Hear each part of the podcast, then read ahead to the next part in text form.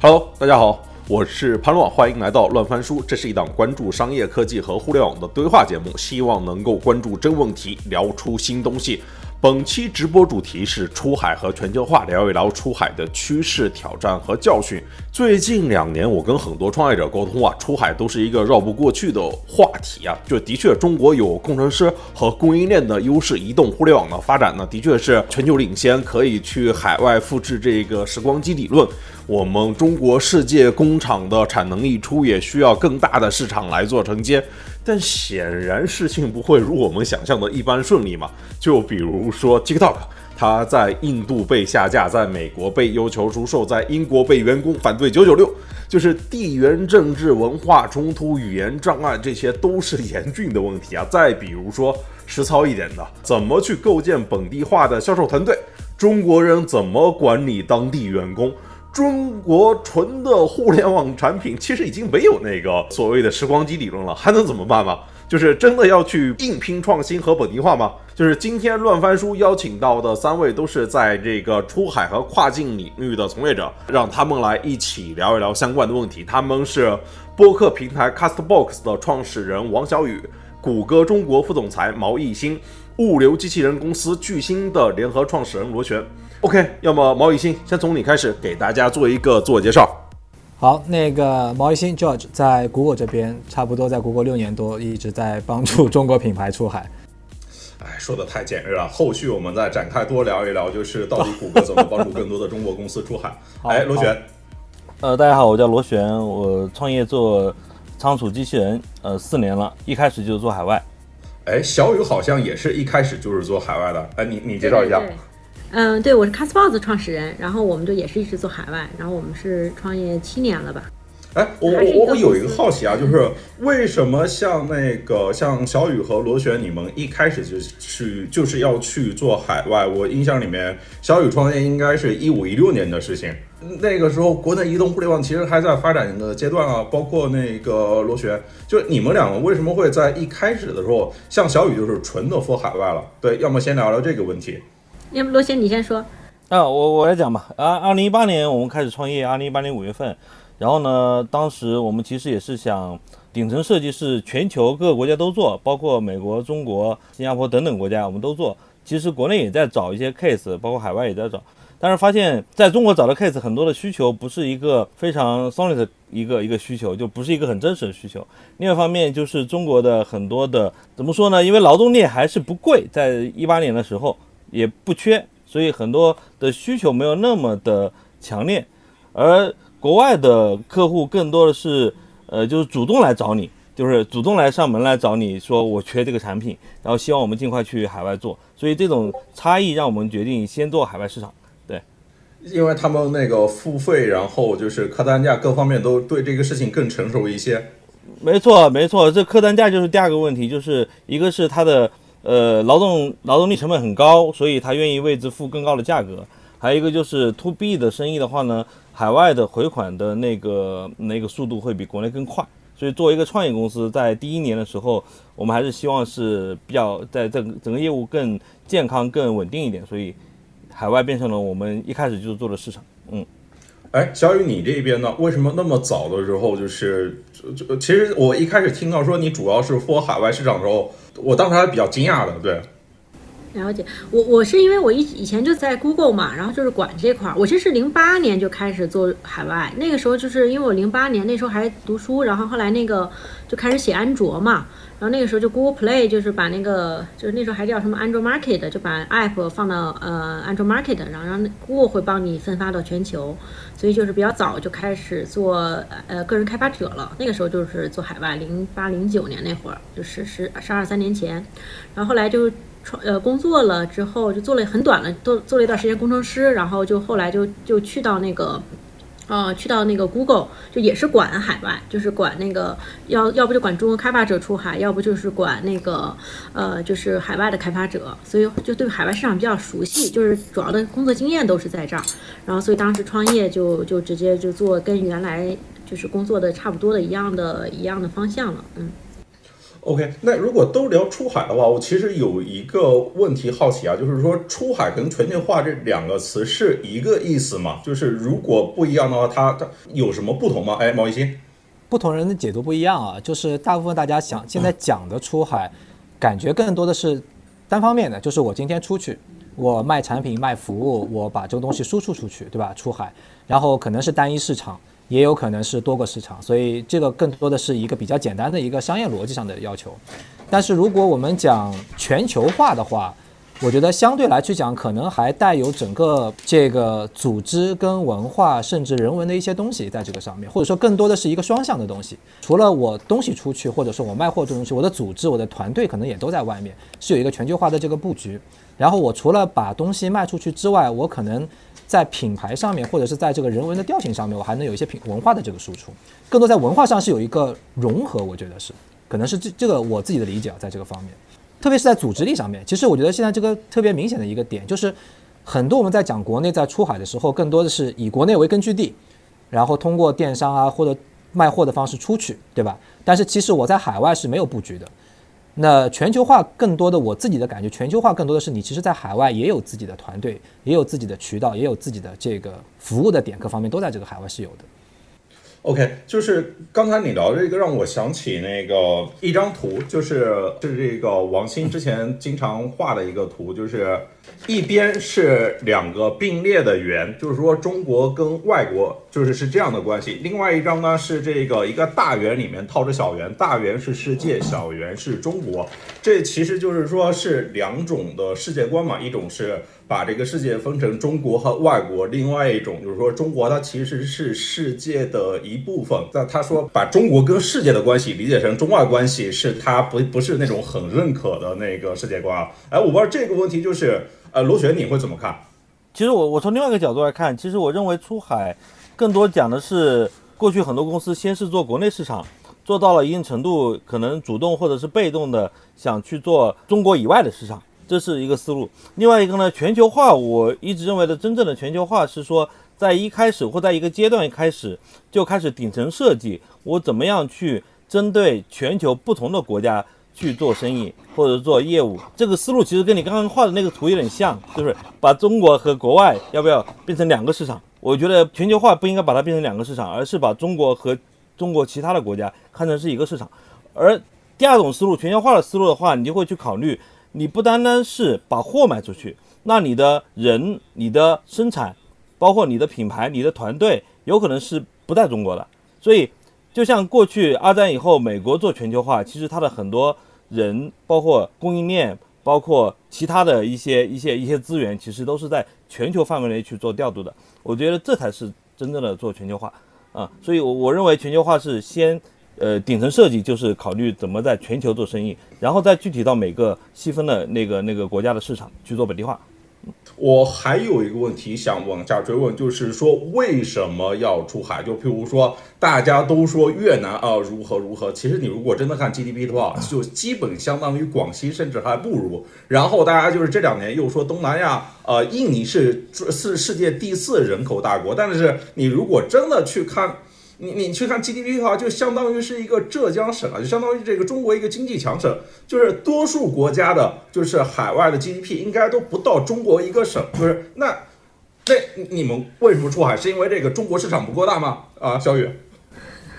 对，其实之前这个问题，我记得当时我我很多年前啊，就我们融 B 轮那会儿，那时候是聊的晨星，好像都名字都改五元了哈。就是那个，就他问过一样一模一样的问题，他就说中国像中国市场这么大，发展又这么快的，就是就是这么大的市场，就只有全世界范围内只有中国有。对，然后就我们在海外，就 either 可能像东南亚，它的就是 GDP 比较低嘛，就可能人均 GDP 你到六千的都很少。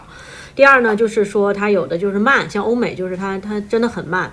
然后我觉得，但是我们当然还是选择了出海，也有一个原因了，就是说，第一就是刚刚我其实提到，因为比较熟嘛，就你肯定是先做自己，就先吃自己能能吃的那碗饭。嗯，我觉得第二呢，其实我觉得我们主要其实主要做欧美啊。我当时去选欧美的一个主要原因，其实就是欧美它比较稳，市场比较稳定，就是说，呃，包括政策呀、市场啊，它都是比较稳。就是你只要能活下来，就是就胜者为王嘛。就你只要能 sustainable 的增长，就是你反正。就是这个，你你吃下来的市场就会是你的，然后它的用户的忠诚度啊，包括它整个的商业规则的变化的这种这个程度，都会相对来说更更稳。我觉得，如果是如果比如说想把它作为一个事业，比如说更长期的做，我觉得当时其实还是到那时候就还还是觉得欧美会更好。然后你也不用说特别的每天去花很多心思去追踪到底什么是最新的，然后最新的玩法是什么。它相对来说它变化慢，但你可以慢慢积累，然后它是有一些时间的复利在里面的。对，然后刚刚说的用户的忠诚度啊，包括它的商业模式、商业模型也很很成熟。就是其实刚才那个这个罗总就也提了嘛，就是说比如他回款快啊，比如我们也是我们的用户，他的这个毁约率低啊，然后他比如说我我们其实在美国现在 BD 收入也是我们很大的一块儿。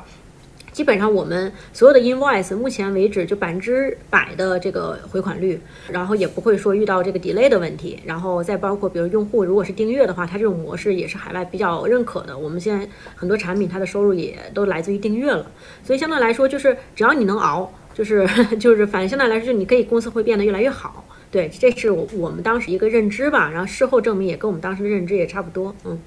OK，艺兴在谷歌主要就是帮助这些中国品牌出海的，对吧？就是你接触到这么多的，就是公司，那么从你这个就是相对多样本来看的话，就是这一些呃中国的公司，它为什么要出海？是因为国内市场不够大吗？我我觉得每个人的原因不一样啊。就是我们其实把出海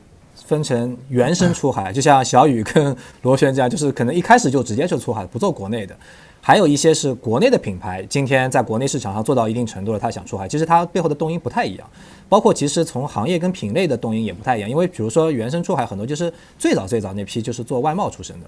然后他开始本来就在做实物出海，但是后来因为基础条件越来越好，比如说流量端啊，包括物流端啊等等，就基础的这个商业基础结构是越来越越方便了，那变成是从线上往线上去走出海，所以它本来就在这个。本来就在海上漂着，其实只不过它用的这个方式不太一样。那另外一点呢，就是，呃，因为这个基础结构更好了以后，就是你今天不用担心物流，因为以前大家可能讲出海或者做外贸，我要在海外开店，我要到海外去找经销商跟渠道，那我人不出去，我当地没有人，我没办法去做，对吧？但今天你想想，可能在我们讲为什么是电商是出海的一个主流，现在，那因为这个模式是路径最短的。今天我只要有一个网站。支付是现成的，建站是现成的，物流是现成的。我只要把货放上去，甚至比如说你在亚马逊上开一个店，我只要把货放上去，我就能够卖了。所以它的这个方式是非常非常简单的。那既然方式简单，我既然又有货，那我多做一个海外市场，跟我多做国内的一个省，其实本质上来讲，你也没有觉得有那么大的差别。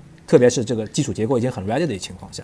那我觉得从零售商品角度来讲，大家会有这样的一个概念在这里面。那另外呢，我们看到这两年。国内品牌出海了，也有很多新的诉求，是因为国内卷得很厉害，就是线上的流量的成本也越来越高，线下也不好做，对吧？越来越重，包括直播带货就越来越重，然后经常依赖于几个大的主播来去做啊等等。国内的环境有的时候政策也不稳定。那如果我做海外的话，可能对我来讲是一个是一个基础，或者是一个新的一个机会机会点那个部分。包括我们讲疫情期间也是有很大的影响。今天东边不亮西边亮，对吧？今天这边有疫情了，那边没疫情，那我就往往那边去卖货。前段时间我跟很多品牌在聊啊，大家会觉得以前没想说做出海，就中国市场足够大，我就在做了。就是说鸡蛋不要分散，我要把力量集中在一起。后来疫情，包括上海前段时间不是这个 lock down 了嘛，就被被封锁了嘛，很多品牌人就跟我讲说，这个思路好像不对，我今天还要把鸡蛋放在不同的篮子里面，以避免说某个篮子漏了，我就出现了问题。所以也有这种诉求，今天有很多的国内品牌往外去走。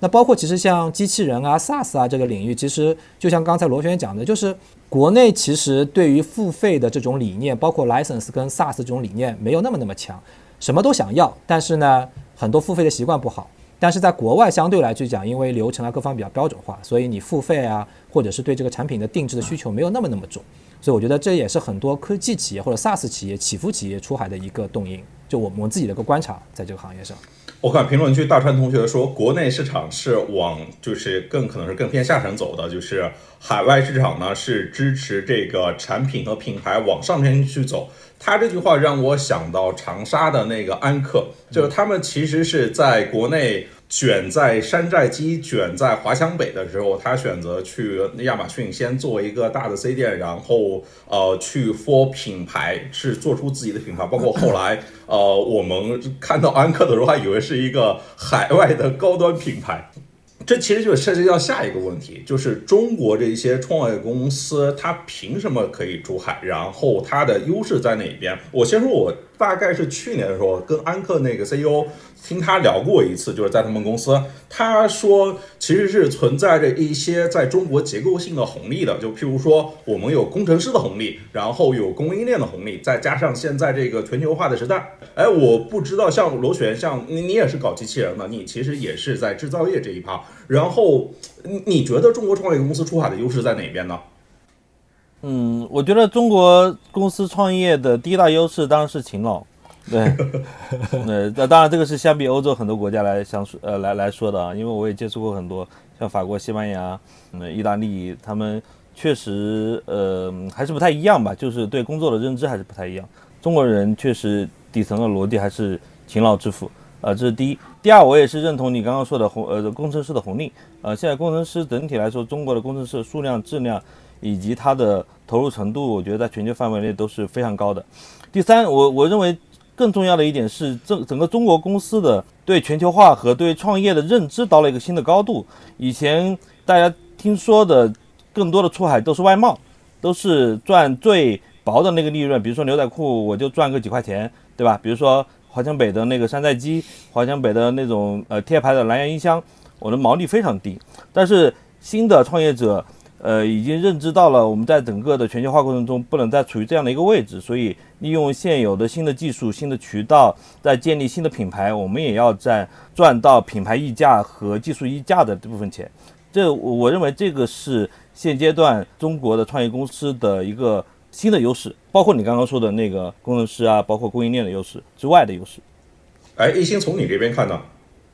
我觉得供应链的优势有存在，另外一个，我们的电商的内卷力也是一个溢出的一个强势的一个要求。因为我们看全球，我我记得二零二一年啊，就是全球的电商差不多是在四点九万亿美金，中国呢是占了百分之五十以上。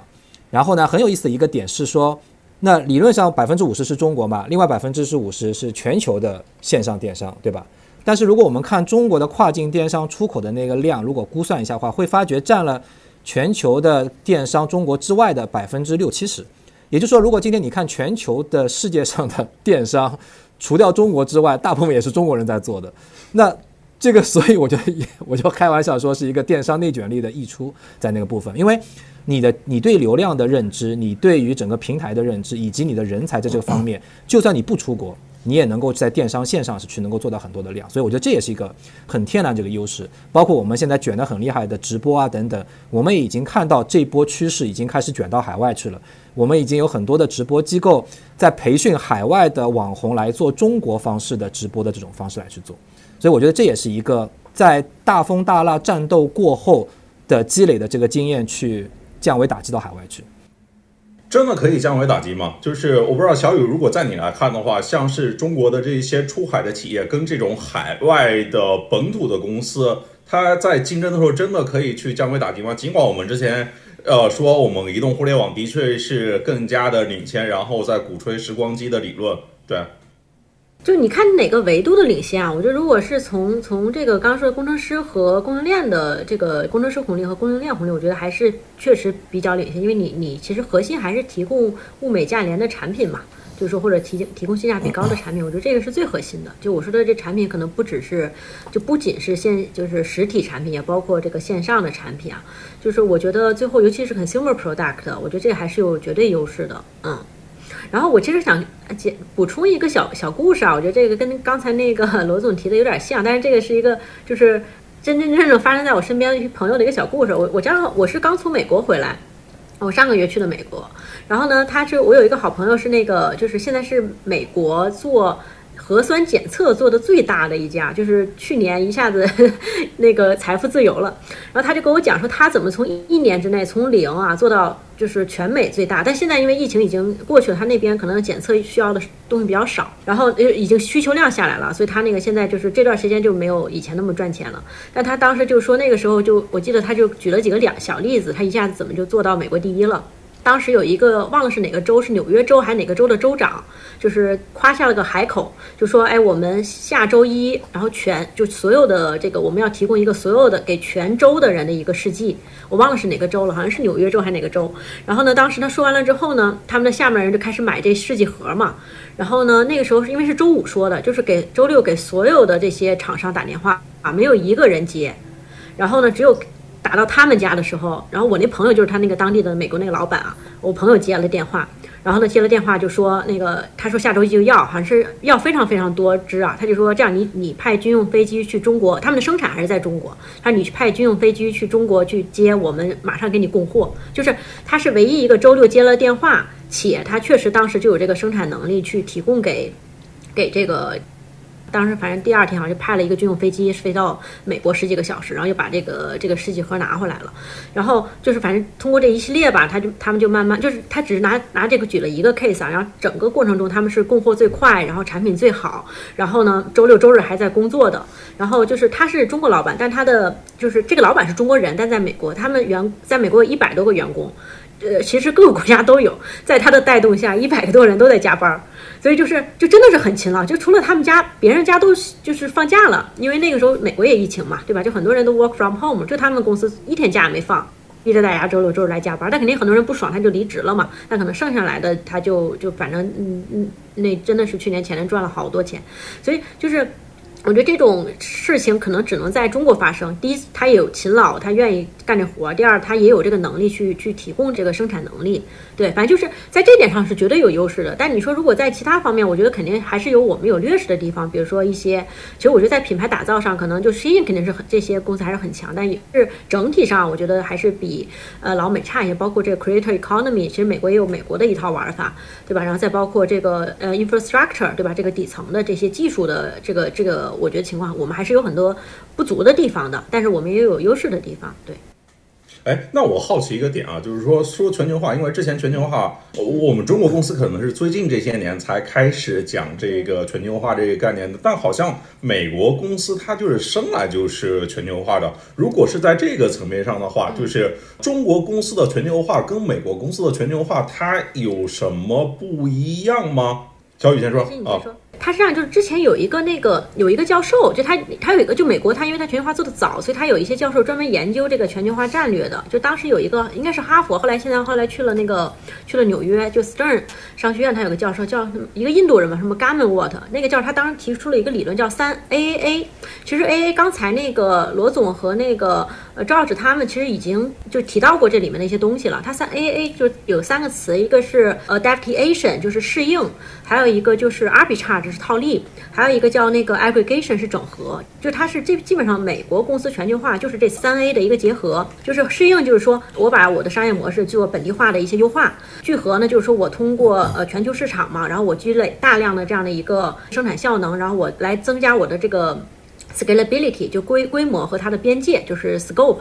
然后第三个套利就是说，比如我把有些像美国，比如我之前在 Google，比如他把有些税他就放在了欧洲，放在 Dublin，对吧？因为 Dublin 的公司税低，然后他把税放在香港或者新加坡。然后人的话，比如有些工程师，印度工程师便宜，他放印度，对吧？然后现在可能越南工程师起来了，他们会放这些。他通过这种叫地区性套利来实现这样的一个更好的一个运营生产。这个其实是。早期的美国公司的全球化的一个一个套路吧，就反正基本上你可以看所有的大公司，Google 啊、可口可乐都是这样的一个一个套路。呃，然后那个其实中国它其实现在还不太是这种套路，就至少我们这一波我们这一波出海的，我们其实还是核心的还是把呃海外作为一个销售渠道，就是销售的一个一个 market 的一个市场。那我们现在的这个阶段有点像早期日本的那个那个全球化的早期阶段，就是早期日本有一个就有一本书叫《繁荣与衰退》。其实他是讲美国经济史的，但它里面提到日本，他就说日本在七十年代，他那段时候什么索尼啊、松下呀，也是这种最牛的这种全球化的品牌。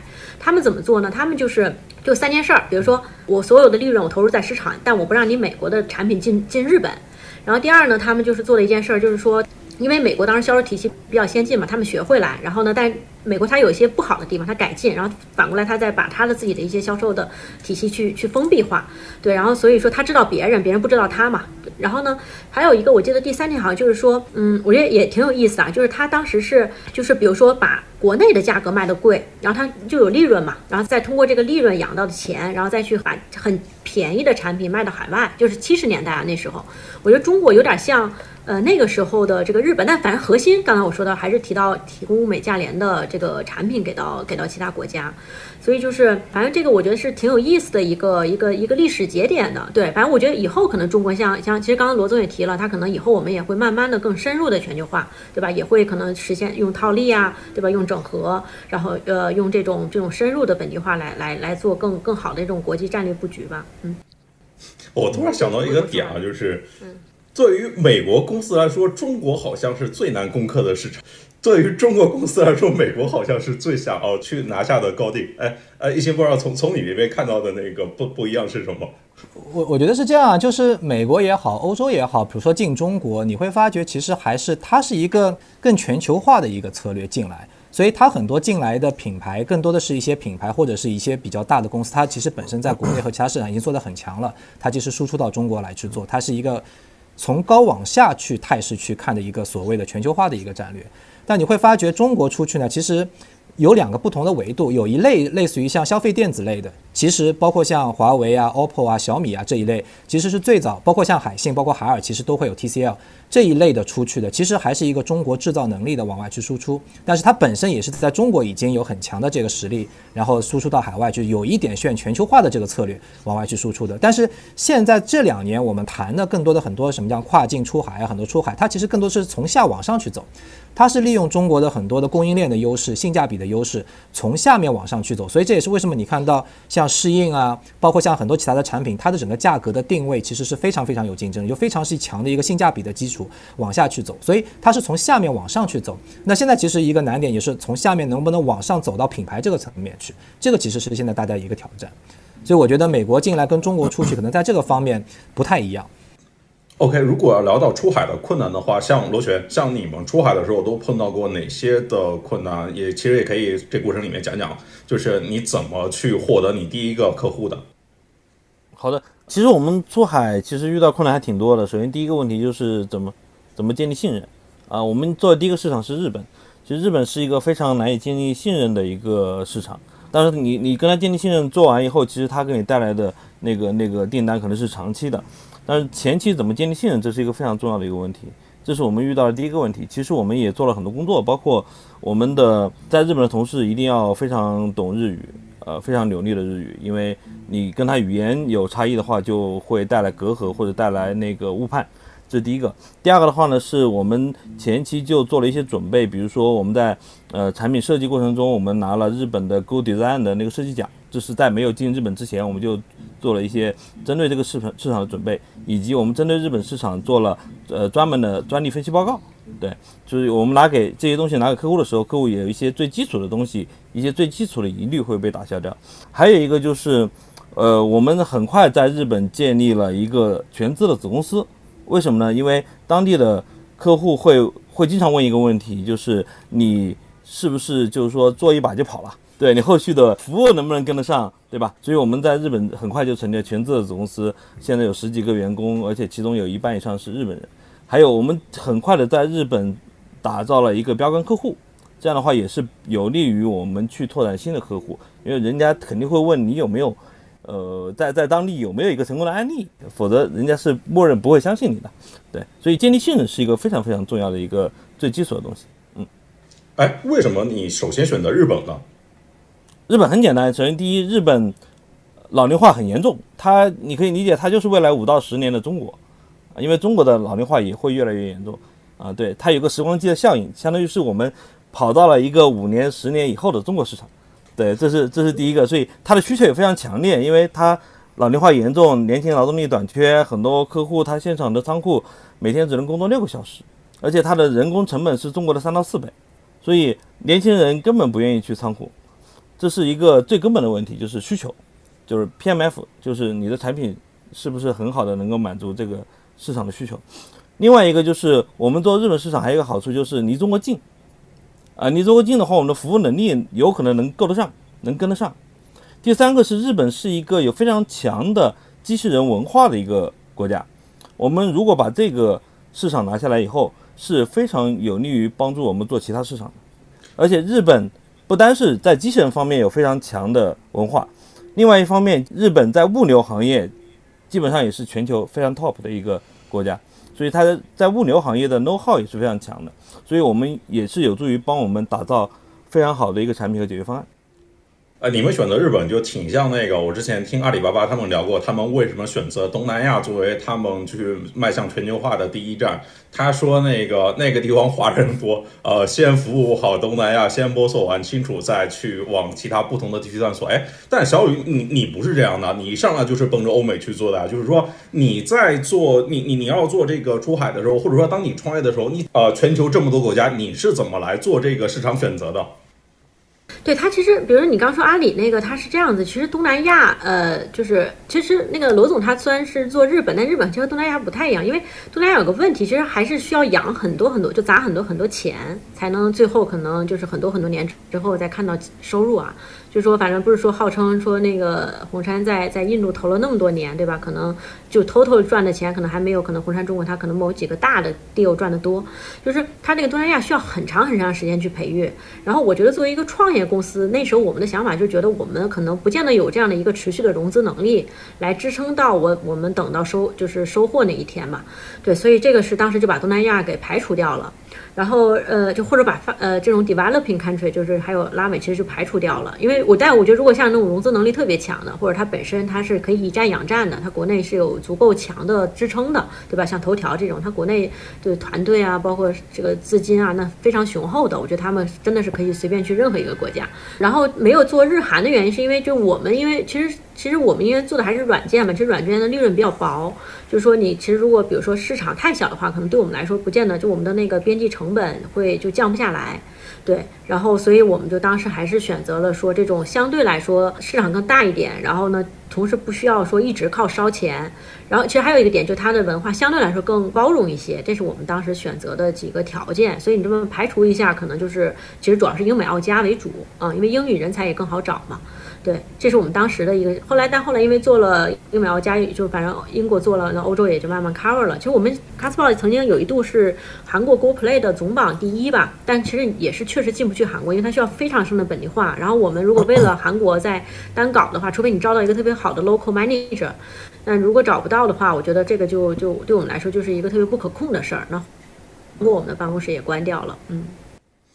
OK，就是出海市场的一个选择。我之前跟字节的朋友聊，他们说为什么一定要先做美国？然后因为美国是世界的文化高地嘛。然后你做好了美国，然后可能是去做好英国和那个墨西哥，然后再以此跳板，不管是辐射欧洲也好，在那个辐射拉美也好，是这样的一个逻辑，是从上到下辐射落地。但是在中国这些年，你看我们像拼多多啦、快手啊这些，讲的都是农村包围城市的这个故事啊。我是说，在这个出海的市场上存在着这种路无限选择吗？就是是有农村包围城市吗？就是这一条案例，还是说一定要去做这种呃市场的和文化的高地？得先做这一些发达的国家。哎，一心不知道在在你看来是怎样的？对。我我觉得 剑走偏锋的比较少，农村包围城市确实是从高举高打的角度还是比较多一点。我觉得有有一个问题是这样，就比如说美国，它其实还是算一个单一大市场，不管是从这个条件跟门槛的角度来去讲，它还算是一个单一大市场。从消费能力角度，从市场的角度来讲，还是非常大的。但是如果你看欧洲跟东南亚，对吧？欧洲其实是很多国家在那边，而且每个国家它的政策啊、规则啊，很多东西都不一样。那东南亚其实也是很多国家，然后每个国家的文化各方面也都不一样，所以这些国家呢，你进去以后呢，其实每个国家的单一体量都不够大。就像你刚才前面讲的，对吧？就 GDP 单一国家可能不够大，但是如果我都要去做那个区域呢，我每个国家的政策啊各方面都要去搞，所以相对来去讲，如果刚刚开始出海的话，太复杂了这个事情。那你做美国相对来去讲比较简单，然后消费能力又比较高，而且就像你讲的，美国占有了以后，你又是能够辐射到其他国家去。包括最近我们也看到有很多客户，如果做亚洲市场，比如说他的产品更适合亚洲的话，他也会先选择日本跟韩国，虽然比较难啃。他可能先走日韩的道路，然后因为他认为日韩其实可以从高度上去压住这个东南亚这个部分，因为他也比较认可日本啊或者韩国的一些明星啊代言啊等等的，所以还是会选择一个相对来讲简单，但是又有足够的消费能力，又有能够品牌势能的基础的国家先进行进去。但你说势能这个，我今天看到一个新闻，可能还算一个反例啊，就是说 TikTok 在呃海外不是现在在准备做电商嘛？它在呃英国就死活做不下去，然后但是在印尼好像那个数字都好很多。但是印尼一个岛国哎，这个就是千岛万岛之国，就是它的物流的基础设施可能都不够。呃，我认为一鸣如果重新 review 的话，我觉得还他还是会坚持住先做欧美。OK，这可能是阶段性碰到的一些问题，就是因为对，呃，不都是传出来在英国碰到一些什么九九六啊，然后就是员工相处的一些问题，这个我们后后续大家聊啊，对对。来，焦宇，就是现在的话，就是 Web 三行业出海是一个什么样的状况呢？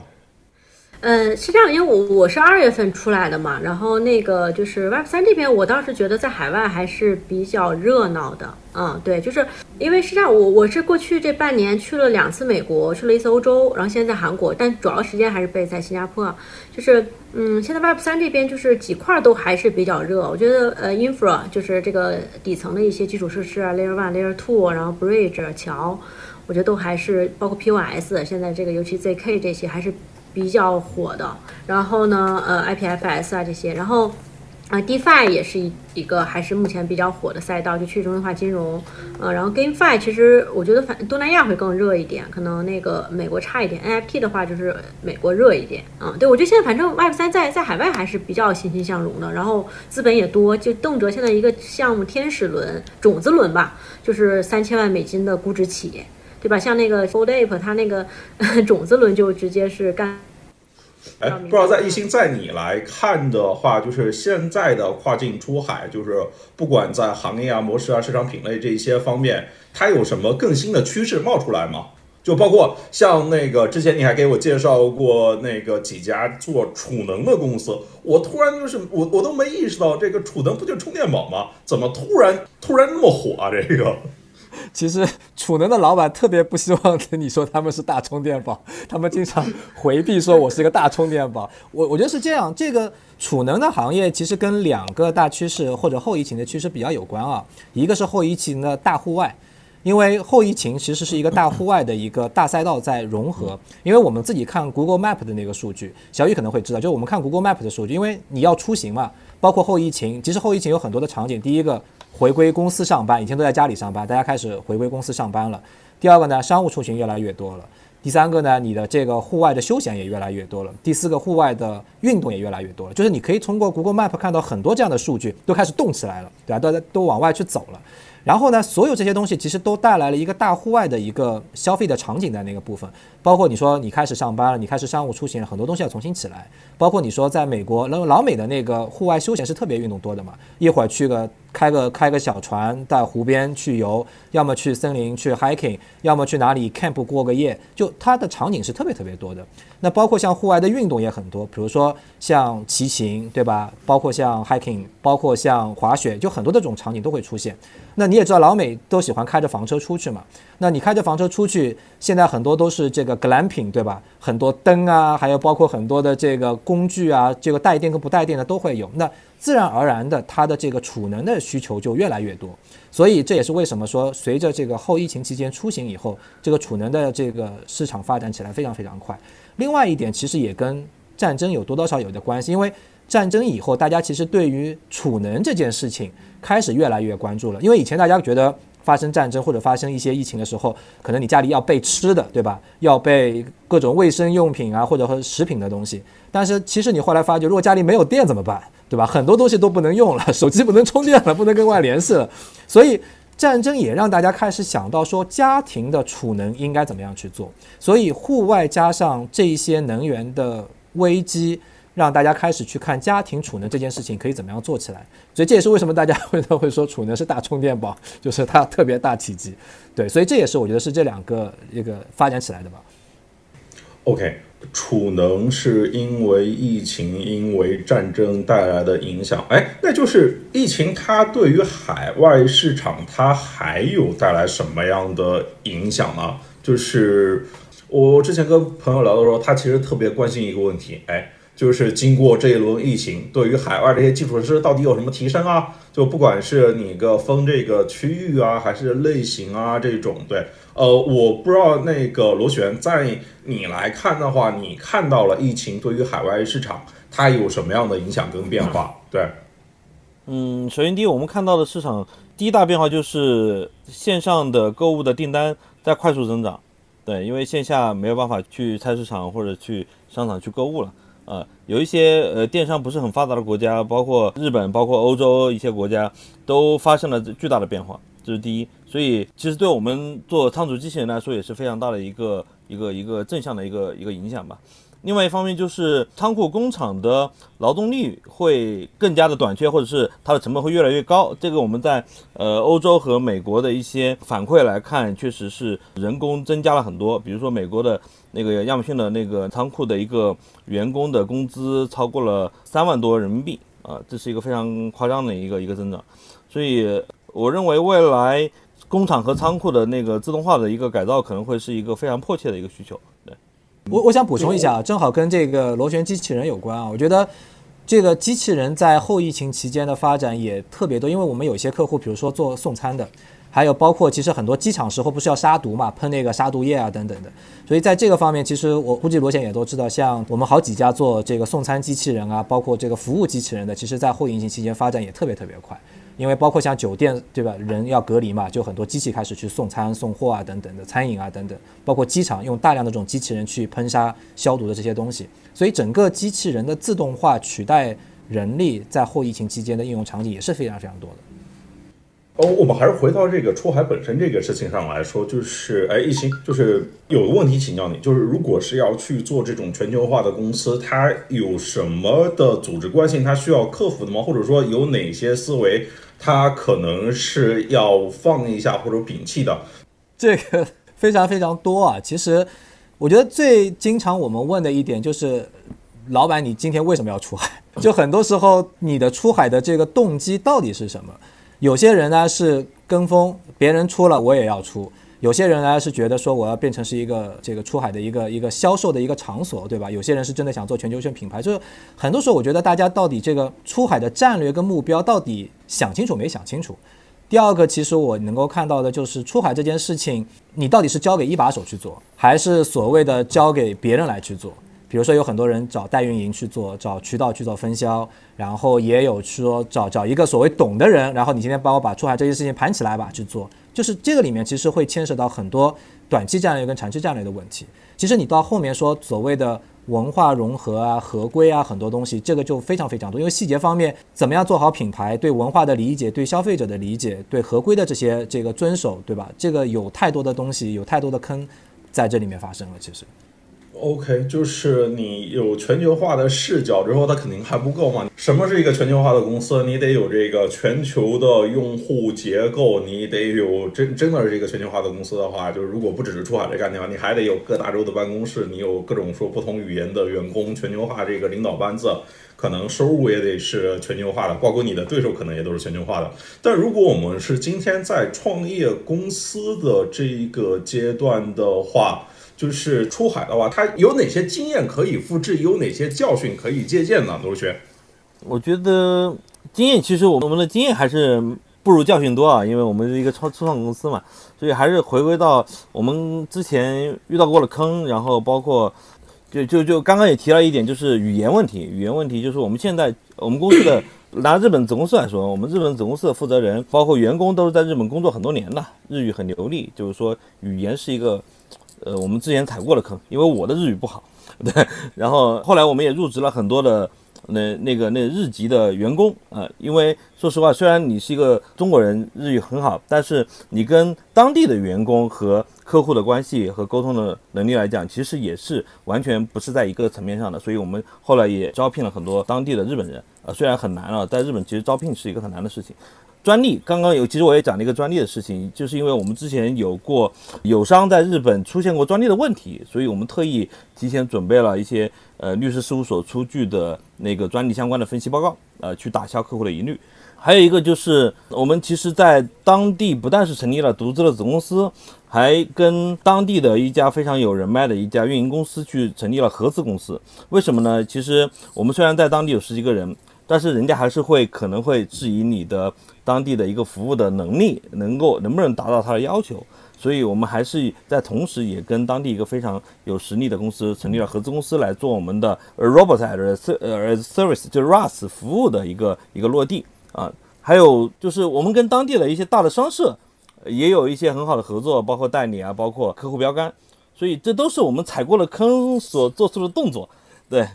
插一句，插一句，我那个我们当时遇到的坑啊，我觉得我们当时是踩过一个特别特别大的坑，就是完，我现在现在想想还是就是挺就挺惊悚的。其实我们是一七年那会儿，就是那时候刚融完一轮资，就大概融完 B 轮嘛，那时候就是属于还处在就是因为那时候公司那。一七一八年那两年发展比较快，就一年当时融了三轮，当时就还是觉得，哎呀，就就账上也有钱，对吧？然后业务发展也快，觉得感觉就能，就是那时候还觉得就是自我感觉还是比较好，就是后来才才慢慢理解到，就是一理解到想到自己是个傻叉，对吧？很多问题就迎刃而解了。那那个时候不知道自己是傻叉，然后那时候就说我们要搞美国。然后我们当时就在美国，我们那时候最多的时候在美国还建了四个办公室，然后加州一个，呃，三藩一个，呃，Palo 一个，L A 一个，纽约一个。但因为也是我们做内容嘛，需要有一些内容的合作伙伴。然后我们当时招人其实是经历了四波，反正这四三波吧，反正都还挺痛苦的，就是三波不成功的，最后一波还算是比较稳。第一波呢，就是我们现在当时先把中国的留学生派过去，就是当时在中国找了一七年开始，我是我记得我是七月四号飞的美国，就建的美国办公室。当时是先把中国的我们当时在办公室里找了找那些。在美国读书读过书的中国人，然后派到美国，你就发现还真是搞不定。就他们就虽然可能高中就过去了，但是可能还是就是 local 跟内容啊、跟媒体啊合作。因为 Castbox 当时算是做媒体嘛，就是你就完全不知道怎么跟人家打交道，然后也是一一团乱麻。然后后来第二波呢，就是也是朋友推荐招了一个就类似那种呃 street smart 的那种人，就是也是乱七八糟。后来发现这个人还吸毒。我们当时裁这个人，然后那个当时还就是出现了那个冲突，然后还叫了警察来。然后后来因为这事儿，我们还有员工还有几天没有上班，因为怕那个人报复嘛。因为美国是可以持枪的，就我们就怕那个人就是脑子不好使就报复。然后第二波人也是，就是当时是非常的惊悚。然后第三波呢，当时就开始招，就觉得让我们砸点钱，我们就挖了一个那种我们的竞争对手的那个 SVP，就是 iHeartRadio 吧，就是算是我们的友商的一个一个非常高 senior 的人。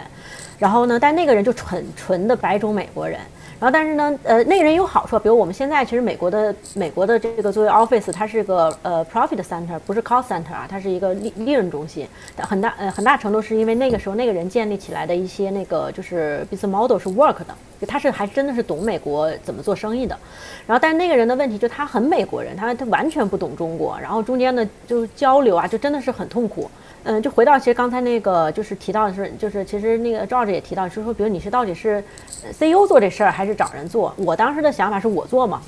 那因为我们那时候我们中国其实办公室中国也是刚成立，然后其实跟其他合伙人之间又没有那么，就我们还在磨合嘛。所以我那时候就是天天中美两边跑。我记得我一八年去了十八次美国，然后那个时候公司又不盈利，然后你就觉得你说你不想烧投资人的钱，就全是经济舱。就感觉那一年下来之后，就整个人就是就是就是处于一个就每天就是我是混沌的状态啊！就我觉得就根本就我觉得后面效率是很低的。然后呢，但你又找不到人做，那你就得自己做。然后刚才说你要得天天跟这个美国白人大哥天天斗智斗勇的，然后又要帮他协调跟中国的产品团队之间的问题。反正我觉得那个时候是挺。就是我觉得是后来长期来看，其实那那两年其实就是一七一八年刚刚说，虽然公司发展很快，但后来其实一八一九年公司是遇到很大的问题的。就所以我觉得也是跟一八年我没有去真的去做好这个 CEO 该做的事情有关系。然后那时候我记得我在美国还送了一次九幺幺，就是因为就是太长的时间这种来回 travel 了，然后就就直接就就倒了，然后就在被同事送上，还免费的做了一趟美国的九幺幺。我问他要给钱吗？他说不用给。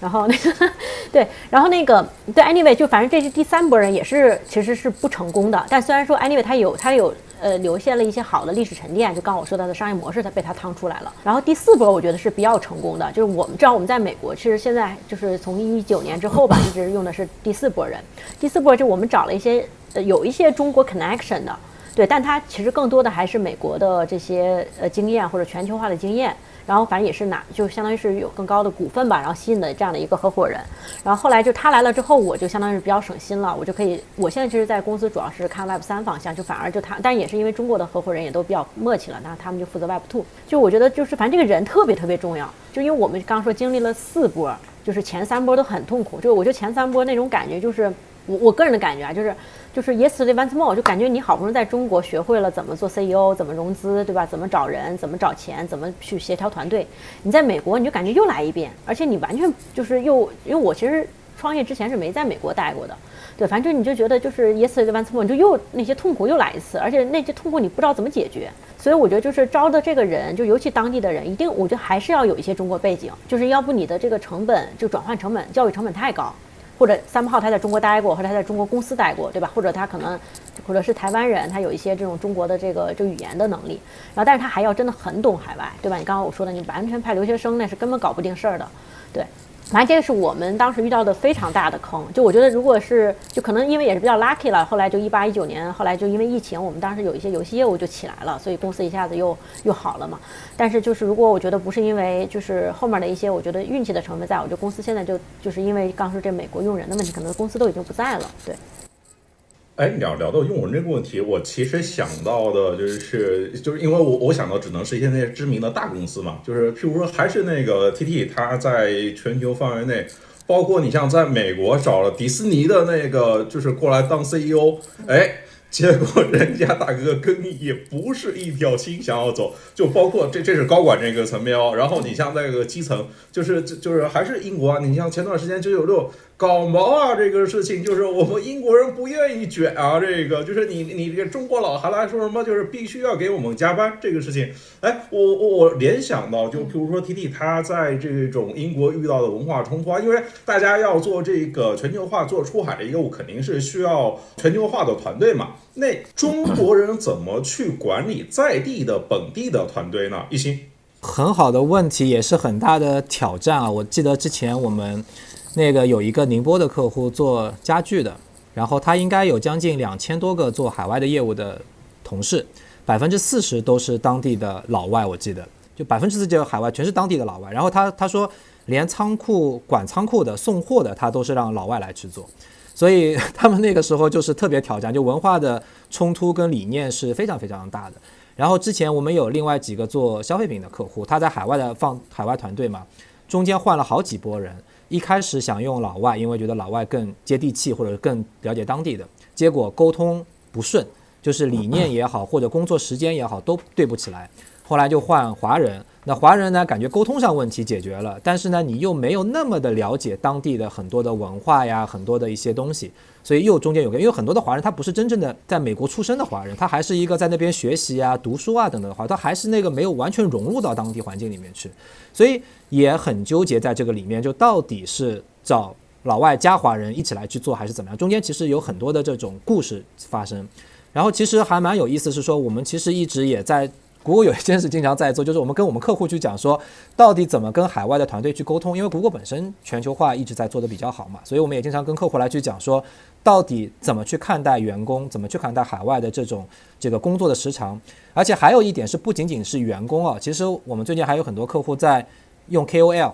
他们想用中国的方式去用海外的 KOL。因为中国的 KOL 大家可能会知道，就是带货也好，直播也好，每天特别特别勤劳，一天拍无数支短视频，然后天天做直播，从早到晚再去做，就感觉这个很辛苦。但是海外的 KOL 那个文化又不一样了，他第一个他没有觉得那么一定要帮你去带货，第二个角度呢，很多的 KOL 开始要顾及自己的 well being 了。我们讲就是要生活状态。我前段时间看到一篇分析文章，讲的特别有意思，说美国有很多做时尚的。Fashion 的和美妆的这个博主做到后面特别累了，现在都开始转型了，转型去做这个冥想跟瑜伽的这个 KOL 了，因为他觉得他要开始内心要寻求平衡。所以不管是我们讲的这个资源型的网红资源，还是消费者，还是你的团队，其实在这个文化上的这个认知跟理解，确实是需要很多跨境跟全球化的中国企业需要更强认知的。对，我插一句，其实这里面刚才那个潘乱，其实你提那个问题，它有个前提在里面，就是说它其实是这样子，就是大公司，就或者像真的是很有实力的公司和我们这种创业公司，其实就是它其实在这个，尤其在海外找找所谓的高管啊，或者这种这种这种当地人，它其实它有里面有很大的一个差异。其实其实整个公司啊，最贵的成本就是用人成本。因为你其实你招一个高管，你不是说刚光给他发工资，对吧？你要给他派团队，你要给他配资源，你要给他时间机会，就这个其实是大量的一个耗费。就是说，当大公司他有他钱多的时候，他的思考方式可能跟我们这种小公司还是不一样。因为钱多的时候，他有试错的这样的一一个弹性在里面。但可能我们这种小公司，可能你你试错几个人，两三个人，如你还没试出来，你这公司就没了，对吧？那大公司它刚是你一两个人，哪怕你给他配足够多的资源，就是都是就是还是在你的容错范围内。就这里面其实还是就当 mindset 不一样的时候，他做决策的时候，其实也是呃就是不太一样的。就我的意思就是说，他首先是有一个前提的。然后再回到刚才那个，其实照着他提到那些问题，其实这个东西就是你说哪个是最好的，其实最后都没有，因为最后其实趟出来的路呢，最后其实可能大家都不太一样，对吧？最后其实我们看结果来看，其实我觉得能招到一个合适的人，对吧？把海外趟出来，其实运气成分是占主要的，对吧？你招到了一个一个 exactly 一个合适的一个领头人，但是你有多少次试错成本？就它其实相当于是每每次是相对独立事件吧，但只是说你你可以在这过程中有迭代了，就是反正就我补充一下，对。就是中国总部制定战略和策略，本地做操执行。哎，你你说到这个，就是我其实挺想八卦一个大公司的，就是那个螺旋之前不是在腾讯工作过吗？我就想这个微信跟王者荣耀，它这个出海都没成功啊。我后来去找那个当时参与的那个同学复盘，然后那个是说微信最初那个出海不是微信自己来做的，是那个 CDG 那边做的。他们后来呢，就是说就有点那个互相甩锅的意思。CDG 就说，哎，微信跟他们不大好配合，就是说他们拿不到产品的控制权。呃，当然实际情况就是说，因为一开始的时候就是这些产品压根就没有想过要去做这个全球化，就是前期重视不够。后面肯定这个战略层面也不是很正确嘛，就是因为你一开始很多东西都是那个写死的，然后就是你的这个产品规划啊、技术怎么做啊、架构怎么搭、设计怎么切，其实是光这个两边这个沟通就已经能够把人给拖死了，对不对？但是我又看到另外一个点啊，就是这这可能稍微有一点跑题，就我最近看新闻，就是那个不管是马斯克还是那个小扎。就是马斯克说那个说要是之前号称要说收购推特，说你看看看看人家微信对吧？我们得把推特改造成他那种。然后呢，就是 Facebook 也学，号称要学微信，学他做支付做游戏，号称也说说了好久啊，不过最后都没有。现在又那个一心一意去整短视频去了。不过是为啥微信它就？你在全球市场没干过 WhatsApp 就行了，在东南亚连 Line 都不如。这个，哎，我我我说卢轩，你你你怎么看这个事情？就是今天的微信，它应该再次出海嘛，再次去做全球化嘛？啊，我觉得今天的微信就不要想着用现有的产品去出海了，对，可能要用新的产品。因为我之前就做 IM 的，之前是在做 QQ，在 QQ 的团队，在微信还没有崛起之前哈，稍微有一点点可能业业务了解一点点。呃，我认为整个 IM 的整个的产品形态是一个非常强的、有先发优势的一个产品。如果它在整个市局域市场或者是全球市场占据了非常大的一个比例以后，你后发者再想去攻它是非常难的，呃，几乎是不可能的。在过去 PC 端的 QQ，同时并不是没有别人在做类似的 IM，在移动端的微信，同时也有像米聊，对吧？像当时 TalkBox，呃等等，当时我记得都有十几个。为什么没有做出来？就是因为当时微信很快的把市场上的那个关系链占据了很重要的一个比例，比如说超过百分之三十、四十、五十，这个比例占据了以后，你会发现这些用户已经离不开微信这个产品了。为什么呢？他发现他大部分的好友都已经在呃微信这个产品上，那我为什么要用另外一个产品呢？对吧？IM 其实它的关键点是在关系链的覆盖比例超过一定比例以后。你想攻进去是非常难的。你刚刚所说的，呃，那个 Facebook 想抄微信的那些什么支付啊，呃，公众号啊，那些都完全不是最核心的那个价值点和门槛。对，所以如果你说的是微信要不要做海外，我认为移动端如果是移动互联网的话，除非出现大的变化，比如说呃，WhatsApp 直接挂掉了。对吧？呃，留出一个非常大的真空出来，呃，有这个可能性，但是明显不可能嘛。所以我觉得在移动互联网这个阶段，呃，微信想要重新再做出海是非常难的。呃，我觉得像小龙、像像 Pony 他们不会呃，现阶段以现有的这个产品形态去做，但如果有新的一个计算平台，比如说假设 AR、VR 变成一个新的一个计算平台，变成一个每个人都会佩戴的一个东西，呃，那有可能微信借助它现有的一个呃技术能力和产品的定义的一个优势，它能够快速的杀到全球市场里面占据个有利的份额，再去考虑说我全球化能不能做。所以我认为之前有一篇文章也写过。其实微信最好的全球化的时机是在当时 WhatsApp 想卖的时候，不是因为腰伤嘛，然后最后没有参与那次收购嘛。对对，高管的事情我就不太懂了。对 OK，我们聊回我们创业公司关心的这一趴。对，就是目前就是呃，像信米哈游、字节他们的这个新的总部，当然他们都不会说自己那是总部啊。但但实际情况就是，至少他们在海外业务的重心。那个目的地都是落在新加坡的，就包括目前很多新创公司、创业公司，还有投资机构，包括我看光源也都跑那个新加坡专门去搞一办公室去了。对，就是创投更多的创投机构和这些公司都落地新加坡。就是为为为什么是新加坡？包括小雨，你们也是在新加坡对吧？就是在新加坡之前是哪边？为什么会产生这个转变？然后为什么是新加坡？对，因为我我现在新加坡，就是我这现在已经以每周接待两波旅游团的这个效率。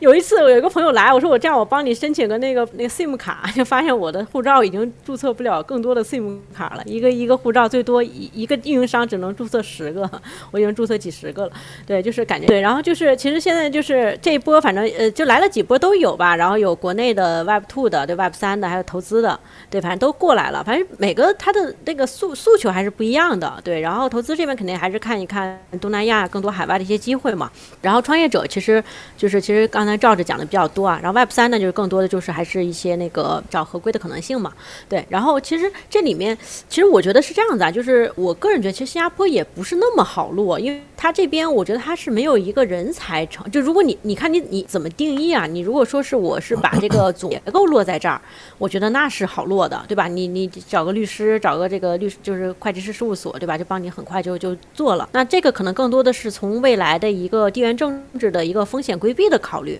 那我觉得这个思路是是一种考量。但如果你说你真的是想把 headquarter 搬过来，对吧？你不是说这个就如果不是说是这个老板已经赚足够多的钱了，来新加坡退休来了，你说我这个来新加坡还打算继续发展？其实如果是这种方式的总部，其实还是有点难的，因为它它主要它没有人，新加坡的人才主要集中在金融嘛，金融贸易为主。你说我想招一个很好的一个工程产品这种团队，其实我觉得是不太现实的。所以，包括我，我也跟新加坡的很多本地的这个就是创业团队，就是从 initial 创业团队交流过。其实我觉得他们其实还是挺难像中国一样，就很快的做成特别大的气候的。对，所以如果你要真的是还是想这个创业，我觉得最后你其实人才还是放在美国或者是中国。对，反正我觉得新加坡是一个比较难的能实现。就是不是说躺平过来，就是你真的是说我还是想想好好做事儿。那我觉得，就是那你如果把运营慢慢放过来也是有可能的，因为或者你真的是做本地化，你做新加坡市场，对吧？我把新加坡的市场上 marketing 的人放在新加坡，这个是我觉得是 possible 的。对，反正也有做的很不错的，比如说像我知道那个这个火花思维他们就在在新加坡当地就做的很好。对，就是这些，它但它是产品产业还是以以国内为主，然后它把就新加坡作为一个市场，然后顺便把总部落下来，这个是比较成功的。但像像其他的，比如说你说我就是从新加坡，我真的是重心挪过去，我觉得这种就是我觉得我个人觉得还是可能短期范围内还是很难人才支撑起来的。对，啊，对合规，刚才那个有有里面说合规，呃，可能新加坡会好一些。对，但是这个就还是看你怎么看。如果刚你是把法律结构和这个你。包括你的一些税收挪过来，我觉得这个是是另外一个思考维度了啊。对，照着看，您有什么补充？对，就是确实像大川，其实前面在说，就 润了很多人。前段时间就拼了很多客户嘛，拼着拼着发觉 说人都不见了，然后都是我在新加坡待着。然后那次我印象特别深，小雨在那个青藤的那个群里面。就发了一下，就是新加坡国立大学还给了小雨一个奖学金，就专门是针对中国跨境出海企业家的那个奖学金，我觉得特别逗那个。然后确实问了很多人啊，都在新加坡开始那个注册公司，包括资本，就是刚才潘乱讲的那个，像光源那边都在那边开了一个茶话会，对吧？酒会在那个部分，就是我后来问了一下他们，我觉得有一一大部分人其实都是先在那边放了一个壳。就是我至少可进可退，也没有说我一定要把总部放到新加坡去真的去运营。但是我现在那边呢，先放一个壳，这个壳可能将来可以去用，所以我觉得大部分的壳现在比较多一点在那个部分。第二个角度呢，大家会选择新加坡，我觉得也是一个从国家来讲，政策的稳定性可能预见性是比较清晰的，就它没有那种特别出乎意料的一些变化。因为做业务来去讲，大家觉得可预见性是特别重要一件事情，可预测性是特别重要，所以新加坡一以贯之的在这个方面是做的还是不错的。第三个角度，我觉得大家是觉得新加坡比较近，就很多人会觉得它离中国供应链又离这个是美国各方面说都是比较近的，所以他如果要回家，也就五个小时的飞机，对吧？那不像如果去美国或者说其他地方，你至少还十几个小时的飞机在那个部分，所以它是一个中间地带。其实另外一点，如果你从政治跟政策的角度来去讲，新加坡也是一个非常中立的国家。因为你看以前像政治，美国人也找李光耀问一下，对吧？中国我们领导人也会跟李光耀大概问一下，就他是一个比较中立的中间的一个角度。所以我觉得大部分大家的这个心态都是先立个脚在那边，看可进可退在那个部分。嗯，哎，我我能插一句，就我有一点，就是刚才那阵儿老老师说，我有一点点小的不同意见，但这个 这个求同存异。就我觉得其实新加坡是个拐点国国家，我不觉得它是个中立国，但它是个华人社会，但我还是觉得它是个拐点国家。所以这个对，反正这个有一点点小不同意。哎，怎么叫拐点？就就就怎么叫叫拐点？就我觉得它可能还是就是从政策可能还是更亲美一点，但可能它，但它还是个华人社会。就说我觉得这个是是是那什么，嗯嗯，反正至少现在新加坡房价被抬起来了，这个是一个。很现实的结果。租不起房了，已经租不起房了。说上涨百分之四十是吧？我听说好像。不止不止，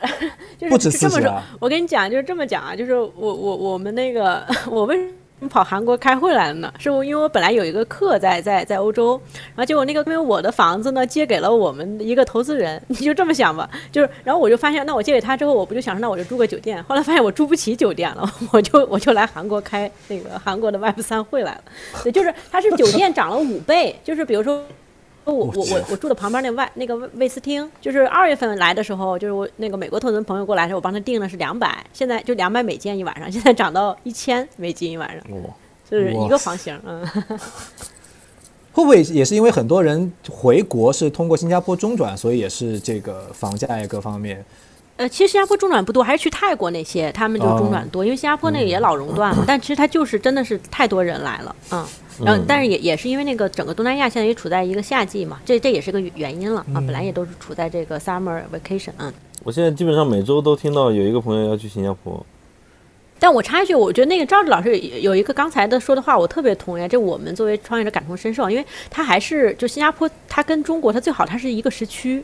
其实还是对我们来说，创业来说还是容易很多，因为毕竟其实大本营还是咱们实话说，还是在在国内嘛。就是你你如果比如说你再日制不了国内的这个研发资源，其实我们是没有任何竞争优势的和这个运营成本这个结构优势的。所以说你如果是真的是去美国，因为我刚说我这今年也去了两次，真的太就是就感觉这个效率太低了啊。对，但是如果在新加坡，至少你觉得大家随时想交流就可以交流了，嗯，不用不用去 delay 这个 decision，嗯。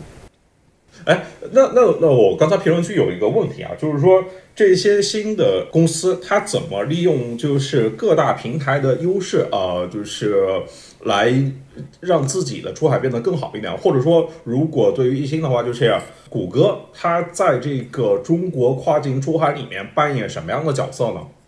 对，Google 其实扮演的角色有这还挺多的，就是第一个最本分的，我们自己的角色就是做好营销这条线嘛。因为谷歌本身也是帮助跨境出海品牌做流量、做营销、做品牌这个部分，所以我们有 YouTube 啊、Search 啊很多的广告的系列的工具，帮家大家做好营销。那第二件事情其实是数据赋能方面，因为其实其实前面潘乱也问嘛，就是大家零到一出海对吧？到底应该怎么去决策？应该怎么样去看这个路径？那其实选择市场、选择人群。选择哪些品类，以及看这个品类的这个这个合适度，其实都是很多数据去驱动的。包括其实我们有很多的客户去看哪些款啊，哪些产品的东西，包括像人群的定位啊，很多东西其实都是从数据驱动来去做这个事情。所以，Google 一直在这个方面真的赋能到很多的客户去看这个数据洞察，人的数据洞察跟货跟产品跟市场的数据洞察在那个部分。那另外一点呢，其实我们也现在做了很多比较偏定制化的，因为谷歌其实很强的在机器学习，包括自然语言学习啊很多方面。其实有一点，我们也一直在在看的就是本土化这件事情。就当你在做出海或者全球化的时候，你要去做本土化。那以前有一个最简单的本土化就是翻译。就今天我有一个中国的网站，这个产品的东西，我把它翻译成英语，翻译成德语、韩语各种翻译，对吧？但是那个其实相对来讲是比较简单的，或者是比较浅的，就是一个翻译工作。但是我们其实想说，同样一件事情，英国人的表达方式跟德国人的表达方式。跟老美的表达方式其实不太一样的，就你同样说这句话，这表达方式完全不一样的。但这个玩意的不一样呢，你很难是翻译出来的。所以这也是为什么谷歌其实利用我们讲的这个自然语言学习的模型啊，根据当地的语言的特点，帮我们的客户自动产生这个文案。那这样的话，你产生出来这个文案是用当地的这个表达方式来去做，所以这个比较高阶了开始。所以我们想利用这种方式，帮我们的客户去自动化的去产生文案跟素材，以及去做这样的一个对话的方式。那这个其实效果我们看起来现在是非常不错，所以我们会为这些头部客户去做这样的一些产品跟解决方案。那另外一点，因为谷歌还是比较在跨境出海的相对来讲一个比较核心的一个地位，所以我们其实也帮很多客户对接各种各样的资源。因为我们知道，其实跨境的链条特别特别长，就是它是一个非常长的链条，而且链条中的我们一直在讲，链条中的任何一个环节的短板决定了整个链条的效率，就包括像你想物流、供应链。到前端的营销，到销售，其实是很长的一个链条。任何一个点的影响的短板是影响整个链条的。所以在这个里面，我们怎么样帮助我们的很多的客户去对接这些资源？比如说物流效率哪个是最高，对吧？供应链、建站、支付，包括像我们讲在海外做网红的运营、MCN 的机构。等等的这些资源，我们希望能够帮很多客户去对接，在这个部分，因为本身谷歌也是一个 global 的公司嘛，我们在美国、欧洲所有的地方都有自己的当地的团队去找到当地的合适的资源去赋能到客户，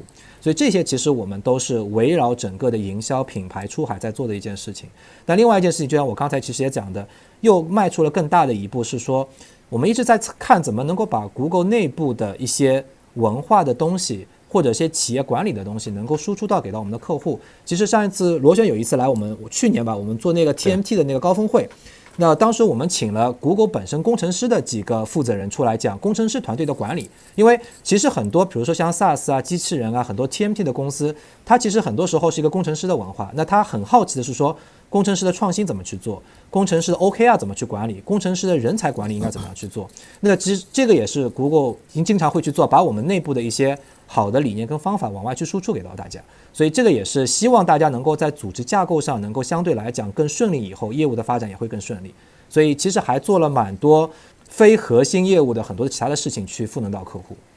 OK，我看徐洪亮在评论区问大家怎么看非美国的国外互联网公司进入中国市场，或者说叫入入海市场。非美国的国外互联网公司指的是日韩吗？指的是丰田汽车这一些吗？还是指的类似于 Line 这一些啊？他说的是互联网公司。其实最近最近一件事情，我不知道大家可能关注，就是 Salesforce，大家看到所谓退出。大众活区啊等，因为我其实，在 Google 之前在 Salesforce 待了两年嘛，其实这个其实也是另外一个角度来去看，说所谓的国外大厂的这个 SaaS CRM 的鼻祖进到中国，你说它水土不服也好，它的那个整个的这个业务也好，其实真的有很多的故事在里面。但是 anyway，我们会觉得很多东西是不顺的，海外的起伏进到中国真的也是水土不服。呃，我因为我们之前前几年也是用的 Salesforce，是跟新加坡那边。我也去了新加坡总部，对，呃，不过他们在上海是其实是一个偏财务的团队，在上海，而且他们在国内是跟阿里云合作的，因为我之前就在阿里云，对，对，还还是比较了解一点点，就是我我认为 Salesforce 整个的本土化做的还是不够的，它是大量的依赖于集成商，因为基本我们其实也是做企业服务的，呃，刚刚您说我们其实做硬件，其实我们更多的是做软件服务，呃，我们是软件服务搭载的硬件一起卖的，所以我们的收入结构其实是包含了硬件，也包含了。软件服务，我觉得在不同的市场的本地化是非常重要的一个事情。呃，包括我们刚刚说，其实在日本，我们为什么要建搭建的售后的那个服务团队，就是因为日本人必须要求你在当地搭建服务团队，他才他才信任你。而我们在韩国、在新加坡其实是没有呃当地的服务团队的，是通过代理或者是我们有一些远程的服务是可以支撑的。对，所以不同的国家的话，它的策略会是不一样的。其实从 Salesforce 来讲，我那两年在 Salesforce，我们其实体会特别深啊。其实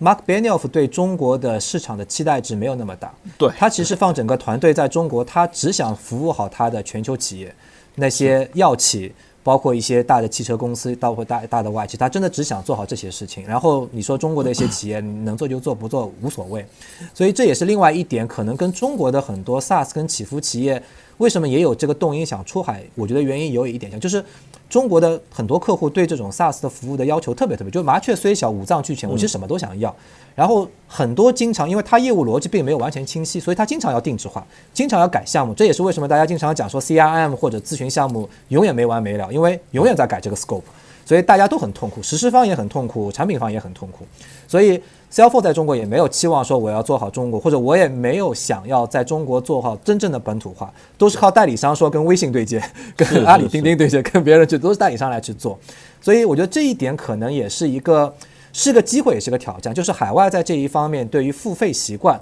对于商业的标准化应用，它是有这个理念的。但是问题是中国的 SaaS 或者起伏行业出去，到底做哪一块？你是做跟应用相关、跟流程相关的东西，可能你的优势不明显，因为你本身的业务逻辑本身没有那么清晰，没有那么的标准化跟商业化。但是如果你是做一些功能性的 SaaS，或者是相对来讲偏底层的 PaaS 或一些应用。那其实还是有很强的优势，因为中国的很多互联网经受了这个流量的考验，这个高处理能力的这个考验，再加上一些功能性的东西，我觉得那个其实优势还是比较有明显的。呃，我我觉得这里说了一个很关关键的点，就是定制化。其实还有另外一个点，就是在本在在中国本土，其实一些中大型公司都会强制要求你做呃本地化部署或私有云。对，这也是很多大的这个云服务公司不太想做的，尤其是。呃海外的一些云服务公司，这其实是也是非常大的一个门槛。其实，在中国做 SaaS 的很多公司也会遇到这种问题。你一旦做本地化部署或者做私有云的话，其实你的整个的整个的版本管理，包括你的升级会非常的复杂。对，这这其实是是跟现 SaaS 的初衷是有一点有一点有一点脱离的。对，而这个根本的逻辑实际上是在于中国的很多中大型公司对这个事情的安全感的，以及对这个服务上的一个信任。以及它其实很多公司对对对安全技术并不是很了解的情况下，它默认认为我把服务器把机房放在我的办公室里面是最安全的。对，对，因为因为现在其实越来越强调数据是有国界的，数据是有边界的，对吧？然后这也是为什么导致很多的所谓的云跟 cloud，就是中国总要。割裂一下，对吧？但是你说 cloud 的初衷就是一个全球互联互通嘛，所有东西版本统一升级，对吧？现在就变成割裂了以后，海外升级一个版本，中国的云升级另外一个版本，中间就有很多的落差。然后另另外，螺旋其实刚才也提到了一个特别好的点，就是。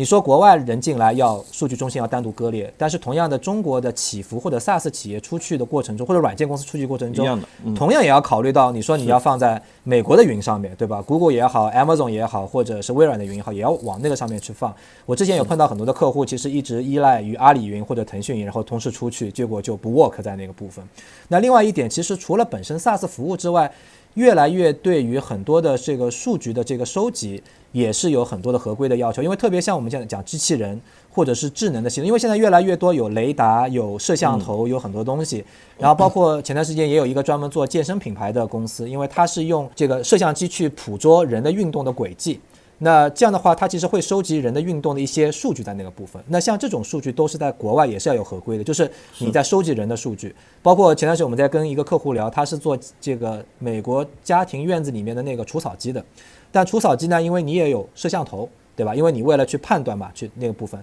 但你摄像头里面呢，又可能捕捉到了很多家里的这个场景，所以这里面又牵涉到很多这种数据，你怎么样去合规，怎么样去保护，怎么样去避免啊，等等。那这也是我们前段时间一直跟很多的智能设备的客户在聊，就是这个数据智能设备里面的软件跟数据应该怎么样在海外落地和怎么样海外在合规。美国美国是有专门的 SOC 的相关的一些那个那个呃审核的，对 SOC 一、SOC 二、SOC 三。然后在我我们作为一个机器人公司的话，我们在创业之初就把已经已经有相关的策略，就是不同国家的数据一定要放在当地啊。对，因为我们一八年开始创业嘛，其实当时已经出现了各种各样的中美贸易大战的原因导致的呃数据的问题扯不清楚的问题，所以我们在创业之初就把这个事情还是想的比较清楚，对。云上加州、云上贵州都来一遍啊！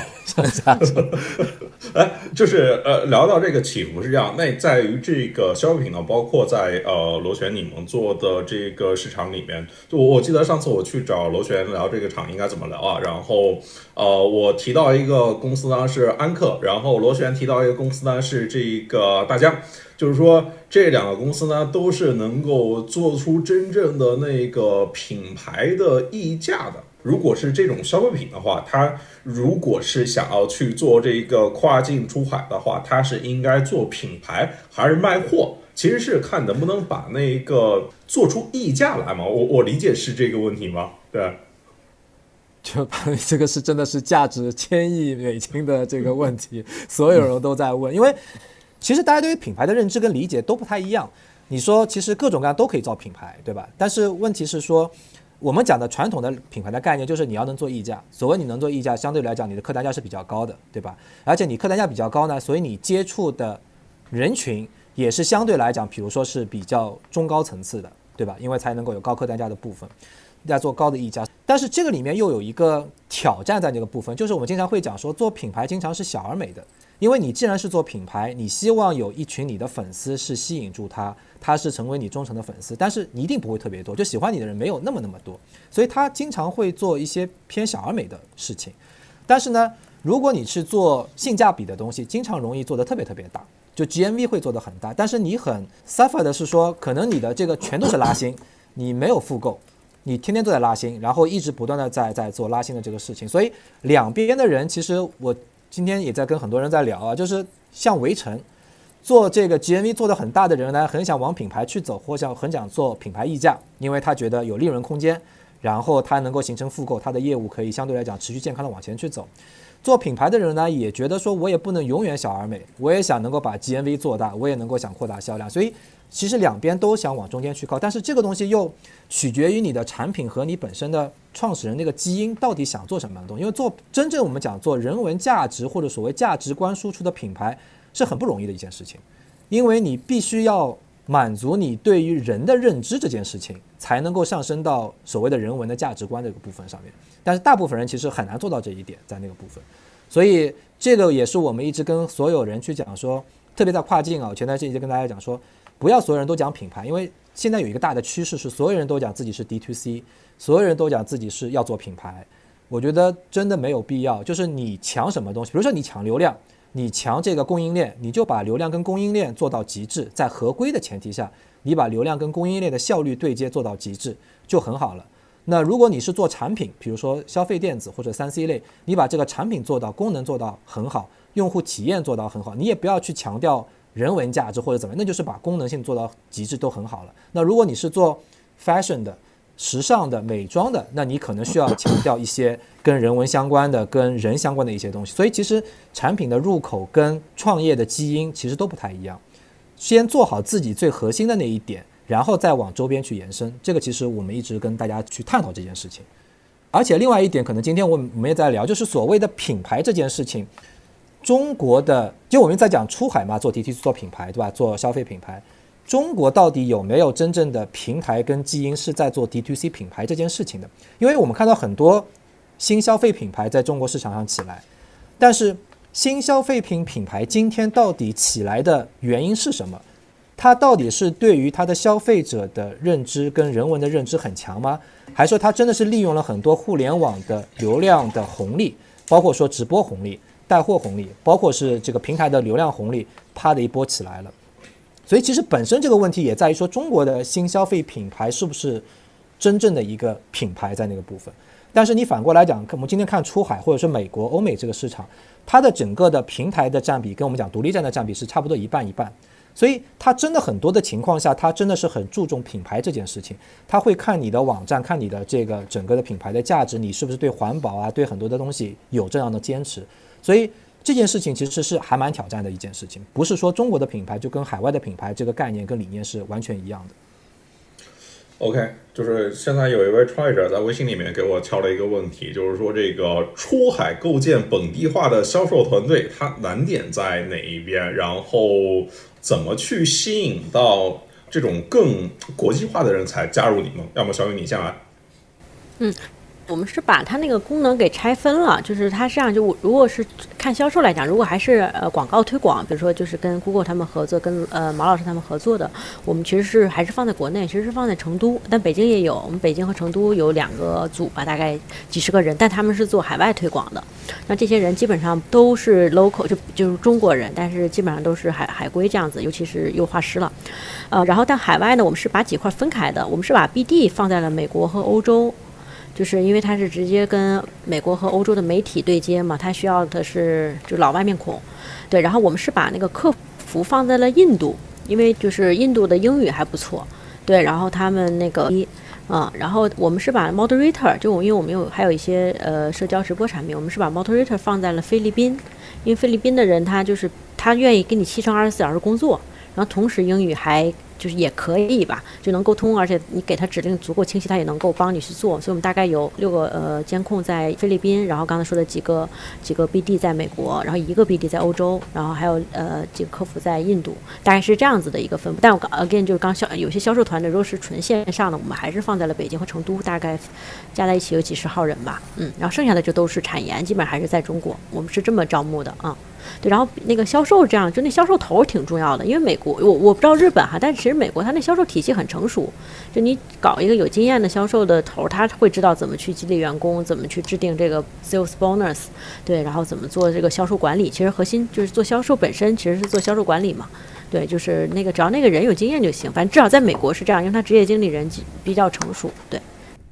哎。就刚才聊到，譬如说像小雨聊到销售那个问题，销售它其实比较好的量化的去考核。那如果是销售，它反映一些本地化的问题，你总部的呃研发，你要不要支持呢？是这样子，就是呃，我觉得是需要支持的，就是因为他们是离客户最近的，因为。我们还是希望能够把用户服务好嘛，然后他们是离市场最近的，然后如果他们的基本上反馈我们的我们那公司的情况是会百分之百支持的，对，但是你肯定要把他的那个反馈产品化，你不是说肯定不是说用户提的需求你把它支持，而是说他真正的这个问题我们会百分之百支持。嗯，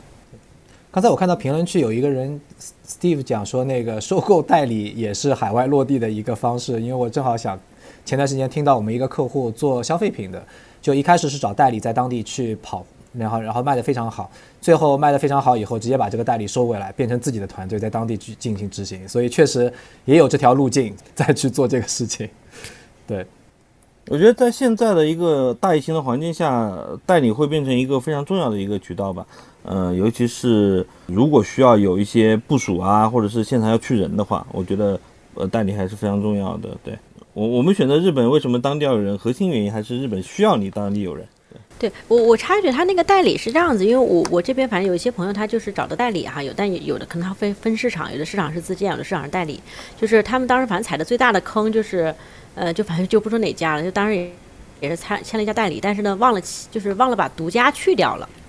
然后呢，那个代理最开始就很 performance 非常好，就在试用期的那一段时间，就在就不知道是合同期的一段时间。那后来，也帮他们卖了很多东西。然后结果呢，后来过了一段时间，可能代理自己又有些问题，但他又签了个独家，然后就在很长的时间内就很被动。其实选代理跟选选那个就所谓代理合作伙伴嘛，其实跟选合伙人一样，他反正也是有坑的。就是你是遇到好的代理，其实也是靠运，就是要筛选几次。但你说运气特别好，我第一次就碰到了，也有这种可能性。但刚开始也会有有各种坑，其实本质上都是一样的，就是说我们有多少的试错机会和成本，把这个好的代理或者好的当地的这个负责人找到啊。没错，这个正好 echo 一下小小小雨讲的这个事情，因为其实也取决于你今天。去这个市场到底一开始是为了什么？比如说你是为了尽快的把销售拓开，拓开，你可能找代理商，可能这个效果是最快的。但是他也有可能面临的一个问题，说万一他这一波做的不好的话，你回过头来再去收，再去把这个品牌再复回来，再赢得消费者信任，那这个这个成本会越来越大。那所以取决于你说你先厂商进去，你是要把自己品牌先打出来。打出来以后，代理再来铺货，还是说先铺货，然后再来去做这个事情？所以这个其实也取决于你到底一开始想要的是什么东西。然后另外一个也是可能市场不一样，因为也也看到客户有的是有些市场自己直接进，比如说这个势能高的市场，我先直接进。对。然后其他的市场我通过代理商先去做，因为没有那么那么的重要在那个部，但是我也希望能够把货先能够铺出去。所以不同的市场它可以有这种不同的布局在那个部分。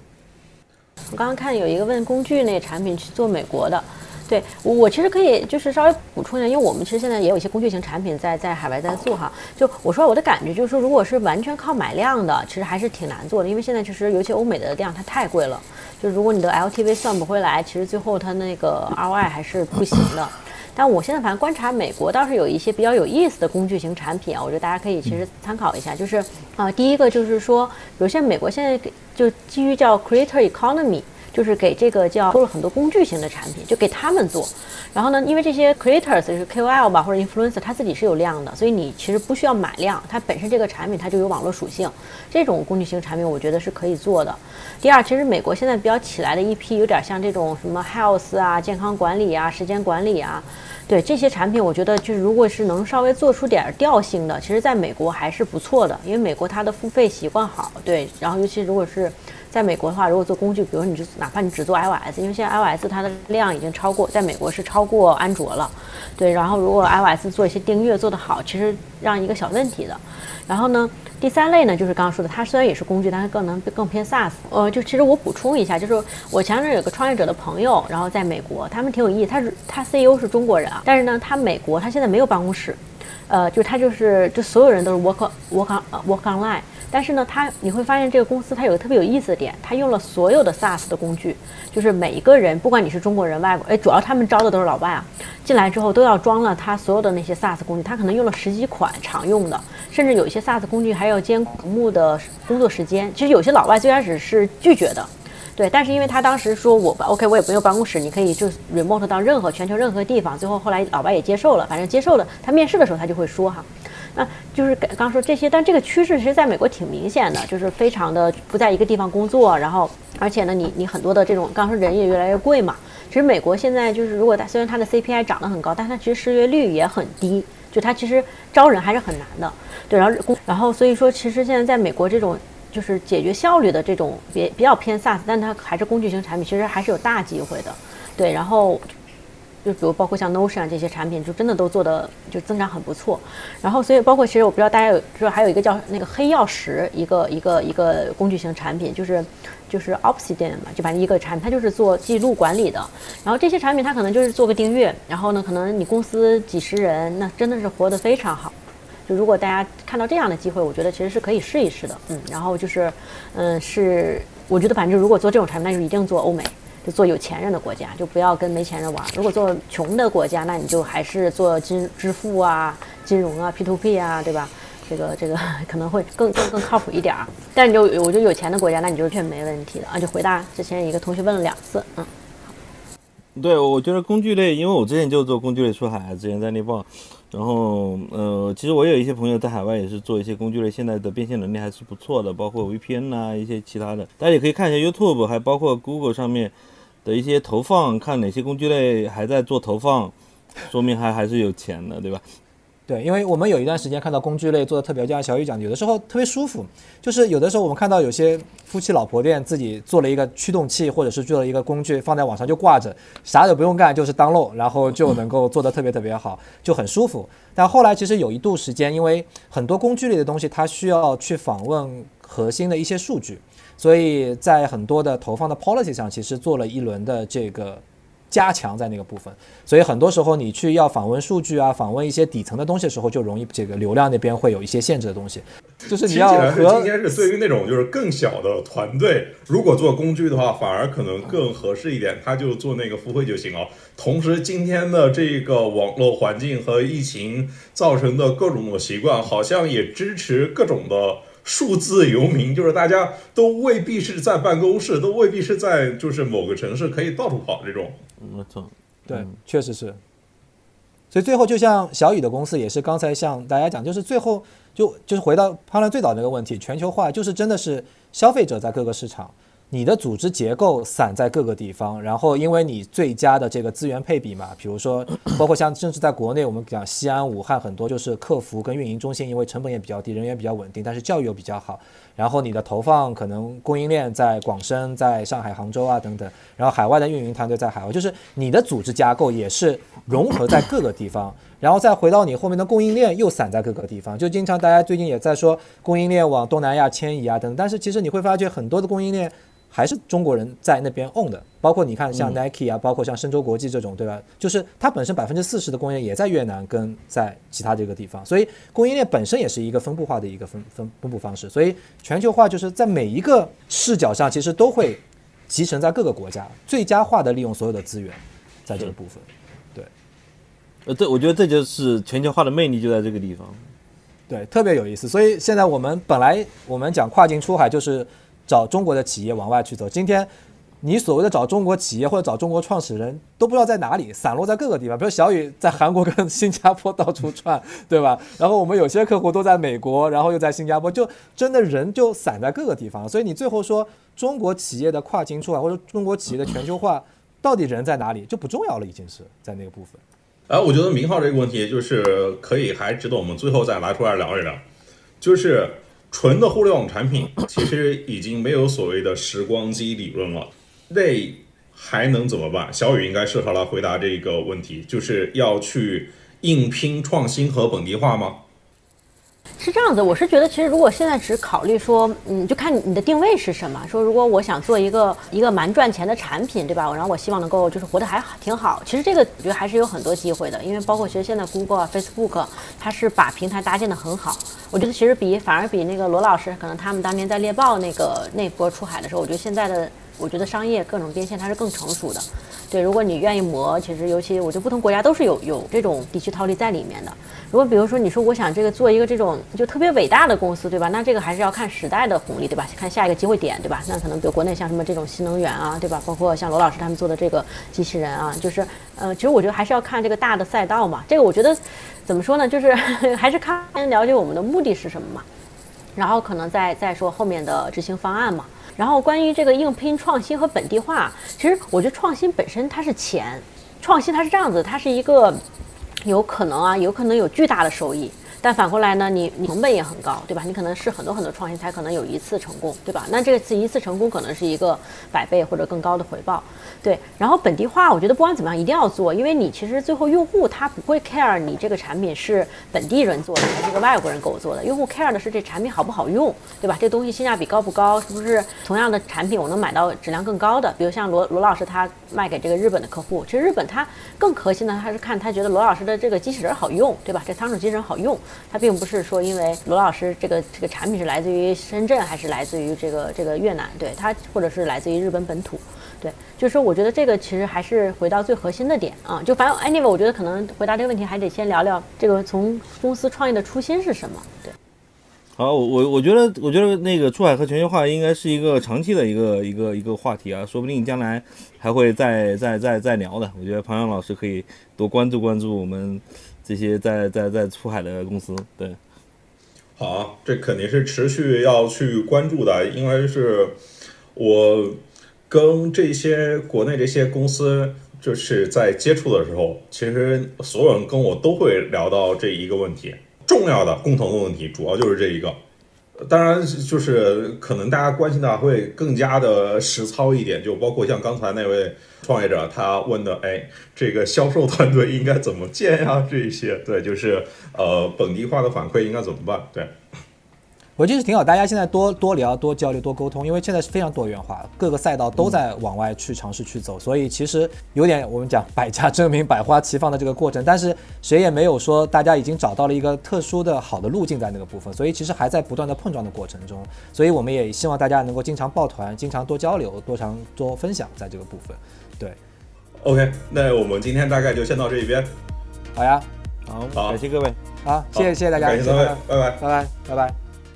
OK，今天就先聊到这边，大家可以订阅、点赞、评论、分享。如果还有什么想听我说的，欢迎在评论区互动留言。我们下期见。